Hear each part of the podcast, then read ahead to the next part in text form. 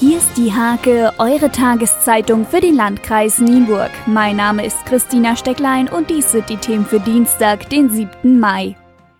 Die Polizeidirektion Göttingen hat ihren Sicherheitsbericht vorgelegt. Für die Polizeiinspektion Nienburg-Schaumburg stehen darin erfreuliche Zahlen. Es gab 2018 weniger Einbrüche in Wohnungen und Häuser und weniger schwere Verkehrsunfälle. Dafür aber stieg die Gesamtzahl der Unfälle erneut.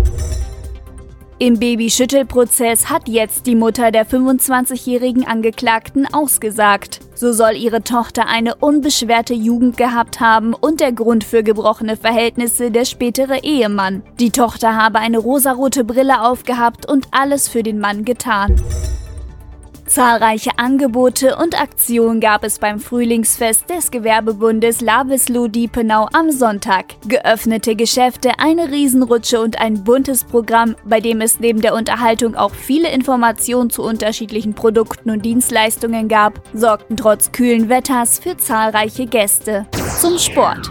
In der Fußball-Landesliga der Frauen darf der SBV Erichshagen den vorzeitigen Klassenerhalt feiern. Dank eines 43 Siegs gegen Sparta Langenhagen sind Clara Steinkampf und Co. nun Tabellenvierte. Den Spitzenplatz musste hingegen die SG Schamalow abgeben. Die Südkreislerinnen unterlagen dem ersten FFC Hannover mit 1 zu 3, sodass Konkurrent HSC Hannover wieder vorn liegt.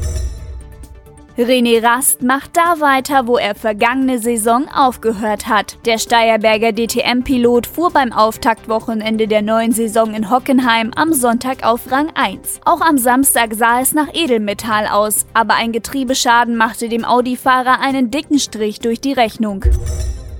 In der Handball-Regionsoberliga haben die Frauen der HSG Nienburg 2 die Vizemeisterschaft klargemacht. Im letzten Saisonspiel feierte das Team um Trainer Ralf Grabisch einen 29 zu 24 Sieg gegen Seelze. Der SJB Binnen spielte gegen Deister Süntel 18 zu 18 und beendete die Spielzeit auf Platz 5.